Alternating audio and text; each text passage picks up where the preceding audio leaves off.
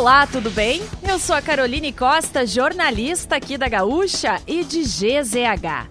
Não conseguiu acompanhar as principais notícias desta sexta-feira, 22 de julho, ou das últimas horas? Não te preocupa, pois eu vou trazer aqui para você antes que o dia acabe, que é o nosso resumo diário de notícias do fim de tarde. Lembrando, o oferecimento é de MrJack.bet. Palpite certeiro, saque instantâneo. Acesse mrjack.bet e desafie-se. E resfriar climatizadores. Geladeira portátil resfriar sua companheira em qualquer lugar. Então vamos lá. Carteiras de identidade em novo modelo utilizando o CPF como registro geral começam a ser emitidas na próxima terça-feira no Rio Grande do Sul. O cadastro é um número de identificação único e válido para todo o país. Inicialmente, o novo modelo estará disponível apenas para quem quiser encaminhar a primeira via. No estado, a implantação começará no posto de identificação do Instituto Geral de Perícias, na Avenida Zenha, 255, em Porto Alegre. Confira horários no site de GZH.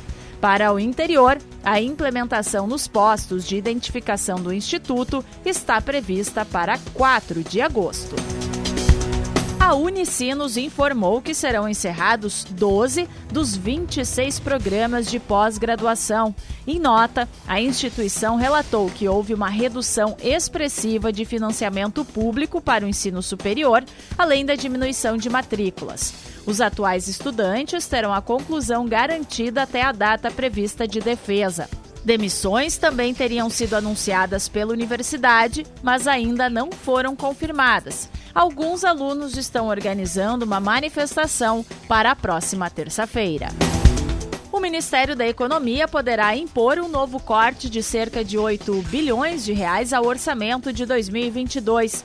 O anúncio oficial está previsto para acontecer na próxima segunda, mas o presidente Jair Bolsonaro fez a declaração sobre o novo bloqueio orçamentário hoje em coletiva de imprensa. O corte será feito para cumprir o teto de gastos, regra estabelecida no governo Michel Temer, que limita o crescimento das despesas à inflação e acomodar a quantia projetada para a criação e ampliação de benefícios sociais. O humorista e ex-BBB Dilson Alves, conhecido como Nego Di, prometeu reembolsar quem comprovar ter comprado e não recebido produtos do site Tá de Zoeira, do qual ele fazia propaganda. O influenciador digital publicou vídeos se defendendo das acusações de que teria cometido golpe contra centenas de pessoas e afirma que não é proprietário da loja, apenas tinha contrato de publicidade. Nego Di relata nunca ter tido acesso aos valores recebidos pela empresa com a venda dos produtos. A Polícia Civil registra ao menos 126 casos contra a loja. A defesa do ex-BBB conseguiu uma liminar na Justiça para impedir o funcionamento do site do estabelecimento.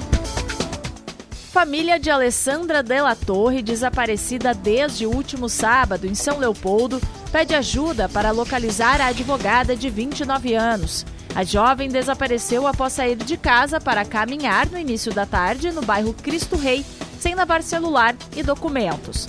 A família pede para que, caso alguém saiba de alguma informação relacionada a Alessandra, que entre em contato e agradecem a todos que estão compartilhando o caso. E para fechar o nosso resumo de notícias, antes que o dia acabe, tem a previsão do tempo para o fim de semana. No sábado, pela manhã, a possibilidade de chuva na maior parte do estado, com destaque para municípios da região metropolitana. O tempo fica firme apenas na faixa norte e oeste. Na capital, os termômetros variam entre 14 e 21 graus. Já no domingo, a possibilidade de chuva ao longo do dia na faixa sul. Nas demais regiões do Rio Grande do Sul, o sol deve aparecer entre nuvens e não há previsão de chuva. A mínima do dia está prevista para Pedras Altas, onde faz 9 graus. A máxima, 32, deve ocorrer em Vicente Dutra. Em Porto Alegre, as temperaturas ficam entre 15 e 24 graus. Se quiser saber mais sobre algum desses assuntos e muitos outros, além dos nossos colunistas, áudios, vídeos, é só acessar gzh.com.br ou o aplicativo de GZH. Segunda, a gente volta aqui antes que o dia acabe. Um bom final de semana. Tchau!